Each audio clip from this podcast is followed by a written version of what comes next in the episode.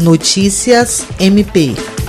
O Ministério Público do Estado do Acre, por meio do Núcleo de Apoio e Atendimento Psicossocial na Terra e Promotoria Especializada de Defesa dos Direitos Humanos, em conjunto com as Defensorias Públicas do Estado da União, encaminhou o ofício às Secretarias Municipal e Estadual de Assistência Social e Direitos Humanos, solicitando providências imediatas para atendimento da população em situação de risco em virtude do declínio brusco da temperatura.